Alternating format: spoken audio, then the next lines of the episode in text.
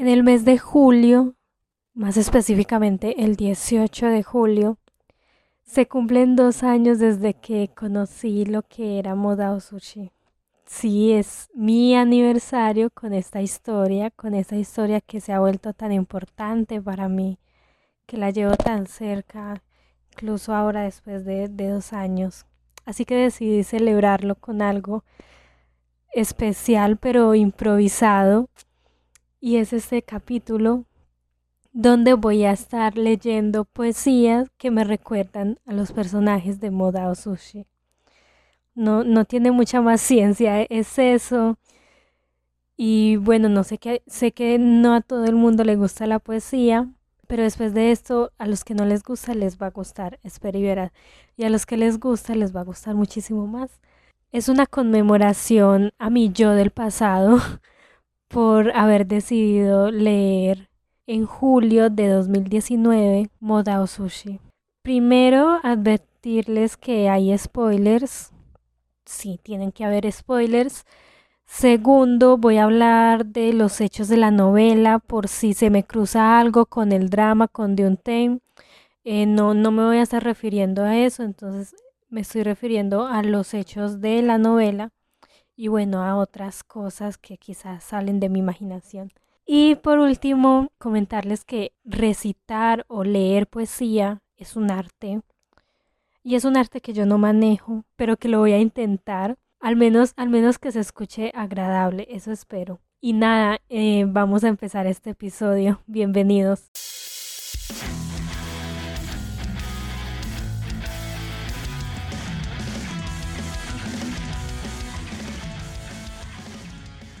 Entonces vamos a comenzar con este episodio con un poema dedicado, por supuesto, al protagonista de Modao Sushi, a Wei Wuxian, y este poema que se llama El despertar es un poema de, Alejandra Pizarnik, una autora también con una vida muy triste. De hecho, terminó suicidándose.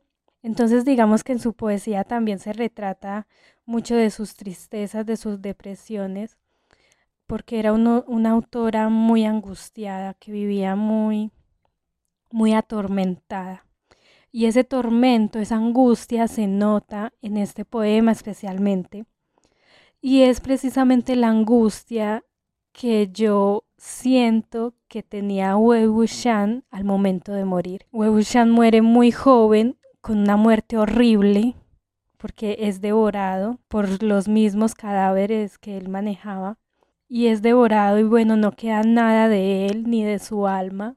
Y él muere en un estado de desesperación. ¿Qué es esa desesperación? Lo que hay en este poema. Bueno, no voy a hablar más, así que voy a leer El despertar de Alejandra Pizarnik para Wei Wuxian. Señor, la jaula se ha vuelto pájaro y se ha volado, y mi corazón está loco porque aúlla la muerte y sonríe detrás del viento a mis delirios. ¿Qué haré con el miedo? ¿Qué haré con el miedo? Ya no baila la luz en mi sonrisa, ni las estaciones queman palomas en mis ideas.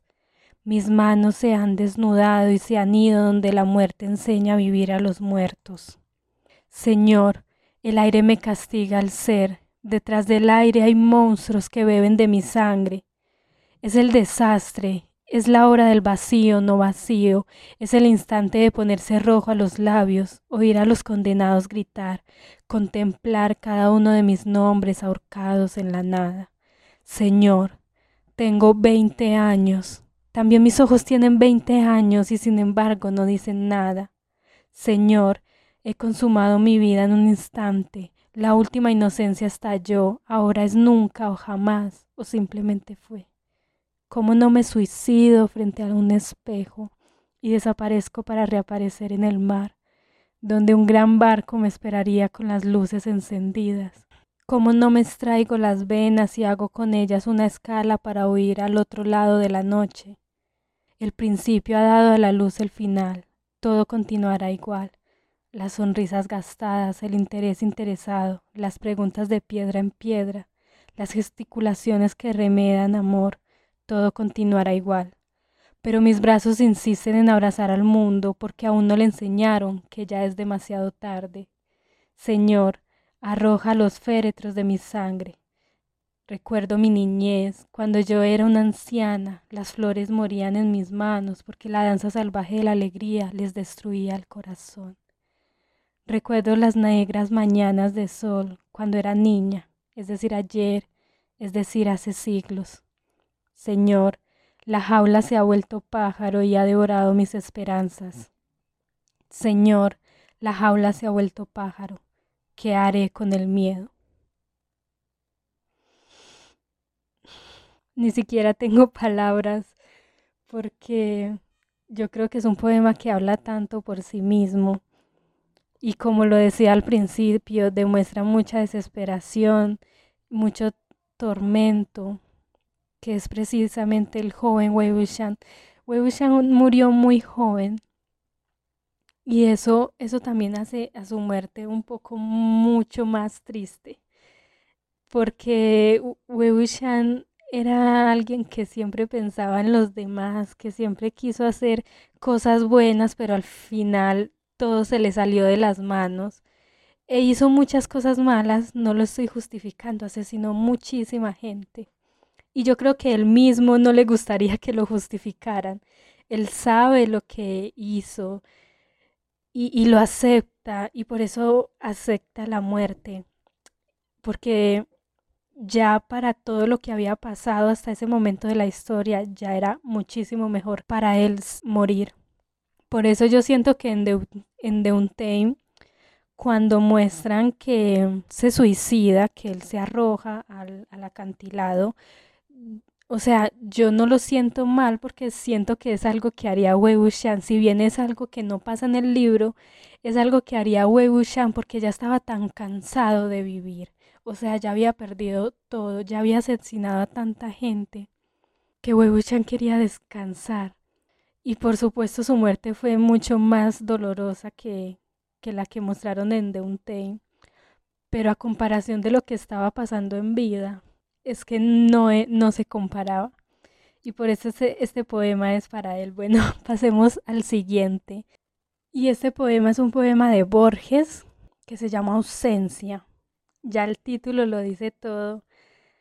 Eh, otra de las cosas más tristes de todo Modao Sushi es precisamente lo que no está escrito. Es decir, los 13 años de ausencia de Wei Wuxian y lo que Lan Shan tuvo que pasar por ese tiempo, ¿no? Eso es de las cosas más tristes que yo he leído en mi vida, porque, como dije, no está escrito, pero todos sabemos todo lo que sufrió Lan Shan en esos años. Pierde a su alma gemela, tiene muchísimo remordimiento porque no pudo hacer nada para evitar su muerte y además no pudo ni siquiera despedirse ni, ni estar cerca de él porque estaba en reclusión. Entonces al menos quiere comunicarse con su alma, quiere saber si al menos su alma está bien, si su alma está tranquila y tampoco puede. En esos 13 años, Lanchan no logra comunicarse con el alma de Wei Wuxian, lo cual es muy triste porque no tuvo ni siquiera un cuerpo para enterrar, para hacer el luto. O sea, Lanchan no pudo hacer un luto correctamente porque no tenía nada, no le había quedado nada, era como si Wei Wuxian no hubiese existido, solo lo que la gente hablaba mal de él, solo por eso existía. Bueno, ahora sí voy a leer el poema Ausencia de Borges dedicado a Lan Shan. Habré de levantar la vasta vida que aún ahora es tu espejo. Cada mañana habré de reconstruirla desde que te alejaste, cuántos lugares se han tornado vanos y sin sentido, iguales a luces en el día, tardes que fueron nicho de tu imagen, músicas en que siempre me aguardabas, palabras de aquel tiempo, yo tendré que quebrarlas con mis manos. ¿En qué hondo nada esconderé mi alma para que no vea tu ausencia, que como un sol terrible sin ocaso, brilla definitiva y despiadada, tu ausencia me rodea como la cuerda la garganta, el mar al que se hunde. Es un poema breve y lo escogí precisamente porque siento que es algo que escribiría Lanchan algo breve, conciso, pero con muchas cosas dichas. Yo creo que el verso más acertado de esto es cuando dice, desde que te alejaste, cuántos lugares se han vuelto vanos y sin sentidos. O sea, para Lanchan vivir ya no tenía sentido después de la muerte de Wei Wuxian, pero aún así sigue viviendo porque tiene, tiene que seguir viviendo. Y esa razón de seguir viviendo la va a conseguir al menos en algo que le dejó Wei Wuxian, que sería a Yuan. Es hermoso, es muy triste. Algo que yo siempre me he puesto a pensar y es que la idea de Lanshan esperando, ¿no? Esperando entre comillas. Porque se difundió mucho como en el fandom, es algo que he leído mucho a pesar de que no es canon. O bueno, no exactamente, es que no sé cómo explicarlo, pero bueno, esta idea de que Lanshan esperaba el regreso de Wei. Y la verdad es que no tiene sentido, o sea, Lanshan no podría esperar porque Wei Wuxian había muerto no había forma de que él supiera de que Wei iba a volver, por eso él simplemente le hace el luto por la ausencia, o sea, porque ya no está, se fue para siempre, eso es más triste aún. Lan Shan llora porque lo ha perdido, porque no puede regresar, Wuxian no puede regresar a él. Por eso su dolor. Él no espera él no está esperando a Wei Wuxian porque simplemente no sabe que Wei Wuxian va a volver. Es imposible que vuelva de la muerte. Él simplemente quería comunicarse con su alma, saber cómo estaba su alma. Era lo que él quería y tampoco pudo. Pero sigamos, sigamos que todavía hay muchos poemas. Y el siguiente poema es un poema de Alfonsina Storni, muy famosa Alfonsina Storni. Y es un poema para Yan Chan, que es un personaje bastante desafortunado, o sea, de repente hay muchísima gente odiándolo la verdad yo no entiendo por qué lo odian, o sea, sé por qué lo odian, pero creo que no no es justificado ese odio, ese disgusto por el personaje.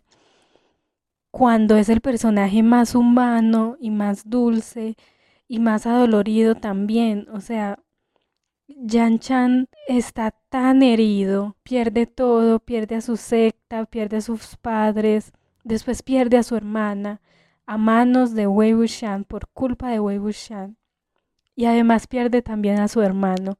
O sea, siento que no le damos eh, la importancia necesaria al dolor de Yan Chan y, y el cómo él reacciona a esto, o sea, esa actitud que él tiene es la forma de reaccionar a ese dolor que además viene desde su niñez, o sea, Yanchan tiene una niñez muy traumática también por culpa de sus padres, o sea, siento que no es no es necesario odiarlo, pero bueno, cada quien odia lo que quiere.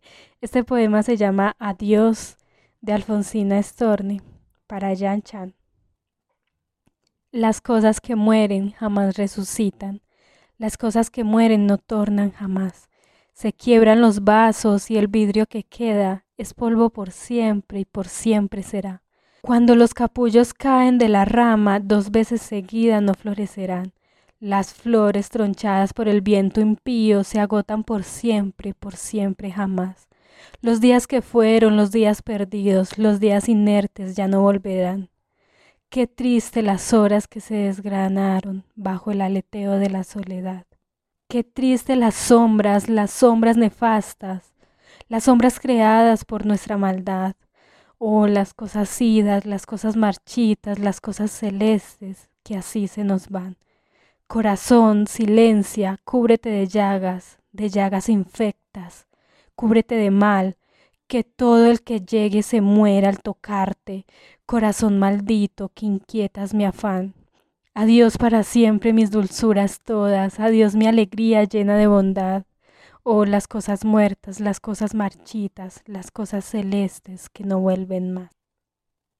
Yo identifiqué a Yan Shan en este poema porque me imaginé a ese niño diciéndole adiós a todo eso que perdió a todo eso que él tenía, como ya dije, que pierde todo, y él tiene que decirle adiós y su forma de decirle adiós es endurecerse, es enojarse con el mundo, es ser una piedra, porque si no va a ser más herido. O sea, no miento cuando yo digo que Yanchan es el personaje más humano, porque estoy seguro que es lo que haríamos todos.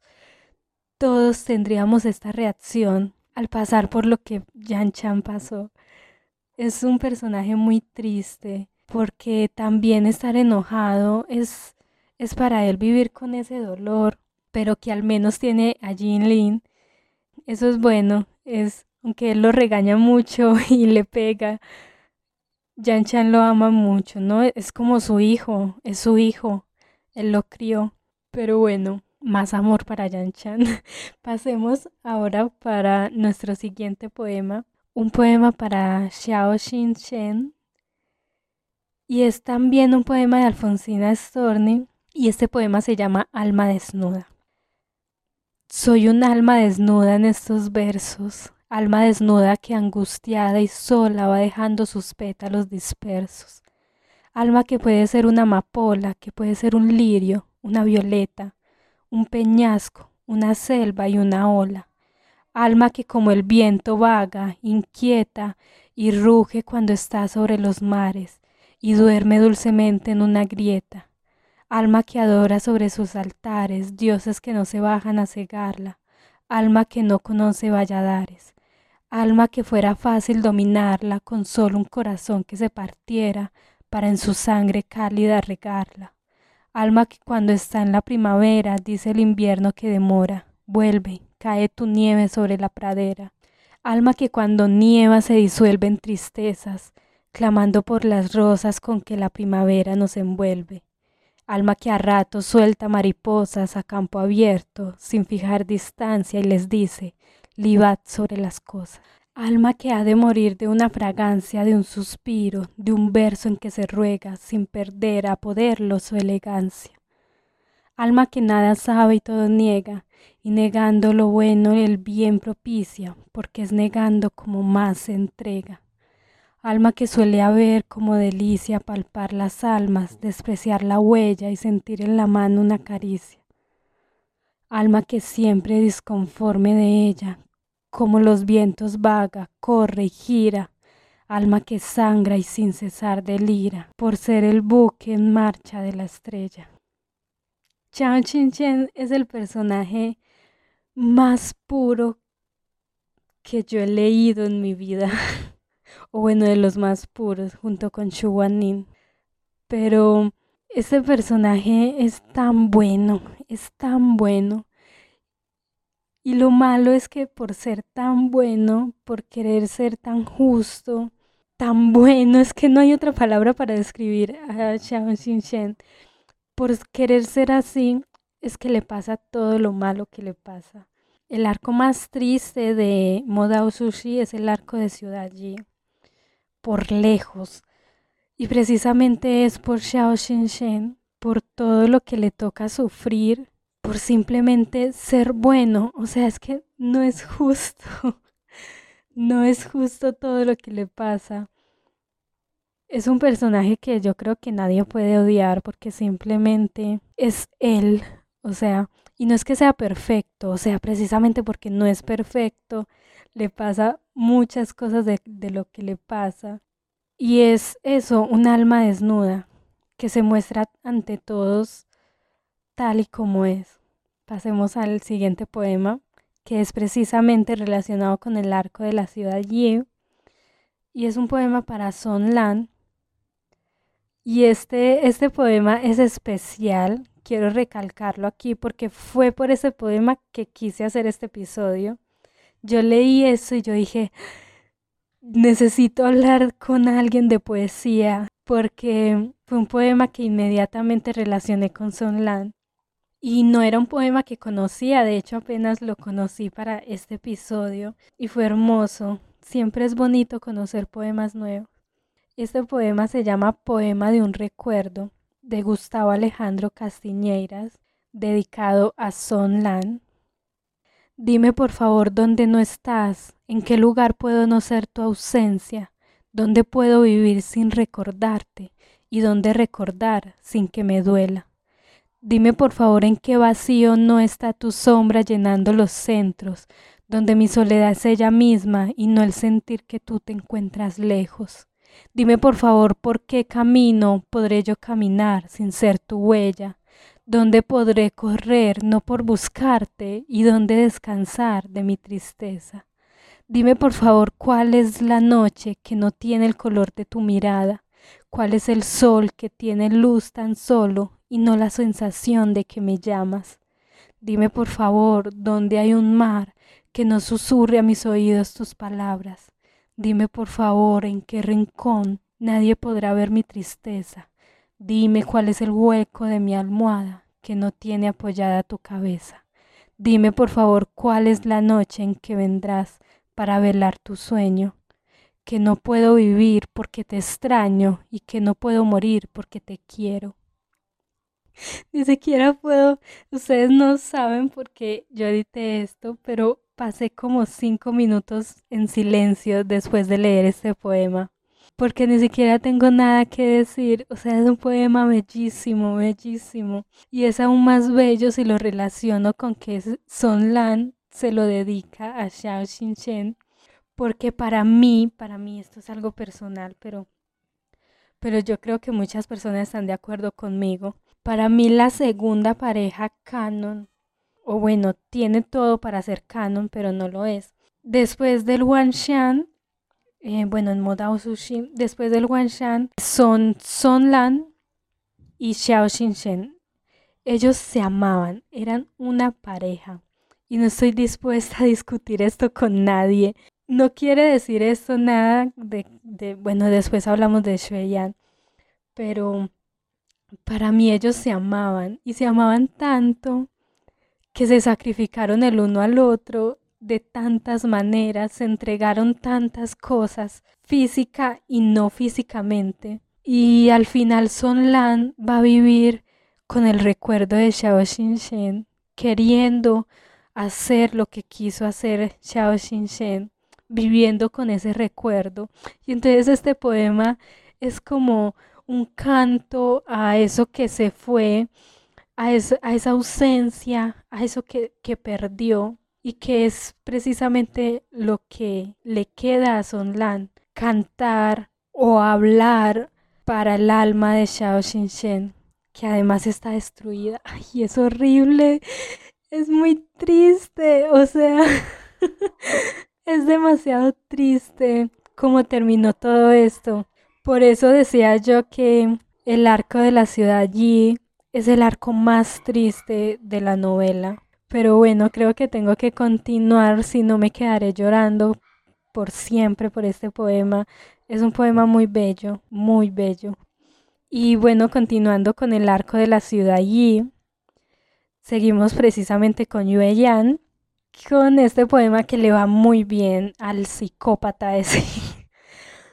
es un poema de Hermann Hesse, Lobo Estepario, que se llama igual que, que, su novela, la novela Lobo Estepario de Hermann Hesse, que es por cierto muy buena novela, muy rara, pero muy buena. Este poema va dedicado a Xue Yan. Yo, lobo estepario, Troto y troto, la nieve cubre el mundo, el cuervo aletea desde el abedul, pero nunca una liebre, nunca un ciervo. Amo tanto a los ciervos, ah, si encontrase alguno, lo apresaría entre mis dientes y mis patas. Eso es lo más hermoso que imagino. Para los afectivos tendría un buen corazón, devoraría hasta el fondo de sus tiernos perniles, bebería hasta hartarme de su sangre rojiza y luego aullaría toda la noche, solitario. Hasta con una liebre me conformaría. El sabor de la cálida carne es tan dulce de noche. ¿Acaso todo, todo lo que pueda alegrar una pizca la vida está lejos de mí?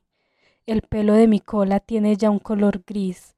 Apenas puedo ver con cierta claridad y hace años que murió mi compañera.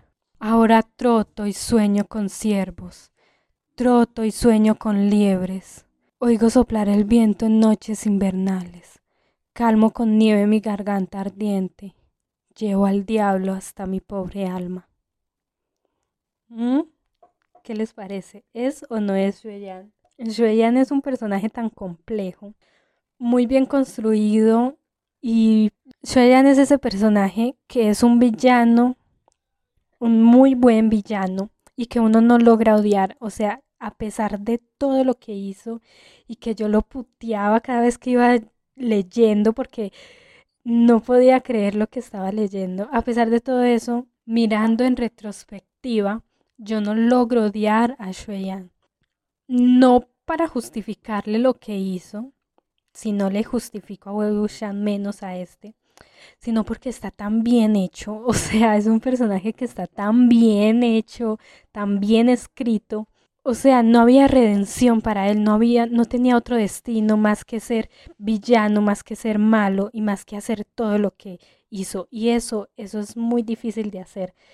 Y es algo que yo le reconozco profundamente a la autora de Modao Sushi. Entonces este poema es precisamente de ese lobo, que es un lobo que sigue sus instintos, un lobo cruel, pero que al final y al cabo está vivo y hace sus cosas por instinto, porque es así. Y, y Shueyan es un lobo. Shueyan es ese lobo que vive por instinto. Él realmente no tiene un pasado trágico que justifique sus acciones. Él hace lo que quiere y hace todas esas cosas malas porque quiere, porque así es él. No necesita una justificación porque es precisamente su instinto, porque es un lobo.